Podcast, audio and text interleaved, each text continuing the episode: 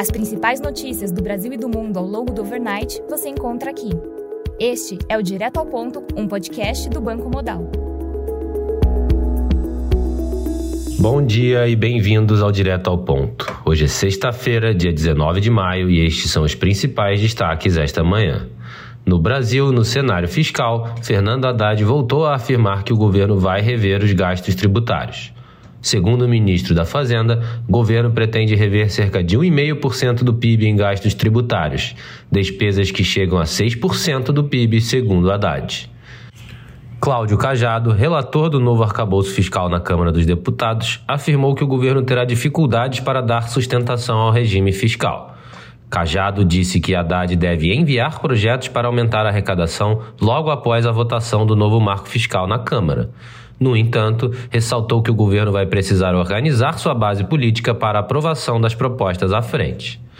Segundo o Globo, parlamentares vão tentar emplacar emendas para alteração do texto do novo marco fiscal.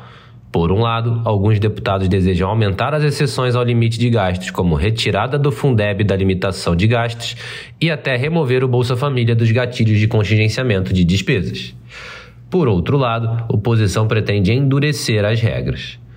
Em relação ao Banco Central, em entrevista para a CNN, Fernando Haddad afirma que discussão sobre política monetária é sobre quando os juros vão cair ministro da Fazenda criticou a meta de inflação anual e defendeu a mudança para o regime de meta de longo prazo.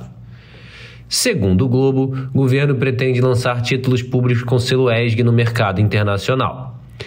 Já segundo o Centro de Estudos de Mercado de Capitais da FIP, crédito bancário encontra-se no menor nível da série desde 2016.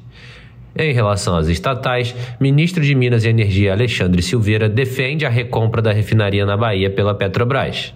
Alexandre afirmou que o governo discute a reaquisição de ativos estratégicos no setor de combustíveis. No cenário político, Fernando Haddad criticou a lei de privatização da Eletrobras, afirmando que o processo foi controverso.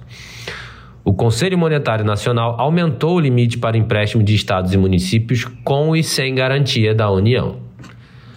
No cenário internacional, no Japão, o CPI de abril avançou 0,6% na comparação mensal, acima do anterior 0,3%.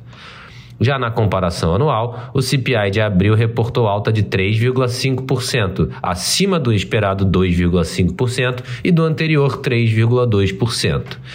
Já o núcleo de inflação de abril avançou 4,1% na comparação anual, acima do anterior 3,8%. Na Alemanha, o PPI de abril avançou 0,3% na comparação mensal, acima do esperado menos 0,5% e do anterior menos 2,6%. Esse foi o primeiro avanço mensal desde setembro de 2022. Já na comparação anual, o PPI de abril avançou 4,1%, acima do esperado 4%, mas abaixo do anterior 6,7%.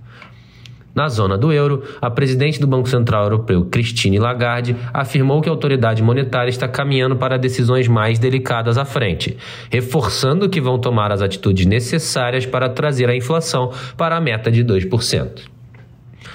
Na agenda do dia, destaque para a divulgação às 9 horas da manhã do IBCBR no Brasil. Às 9 horas da manhã, teremos a divulgação também das vendas no varejo do México. E às 9 e meia, teremos a divulgação das vendas no varejo no Canadá.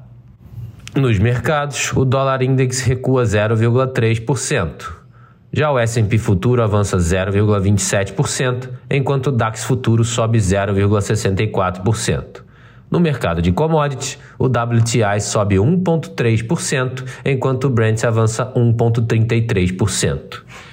Estas foram as principais notícias do overnight. Um bom dia a todos e até o nosso próximo podcast direto ao ponto do Banco Modal na semana que vem.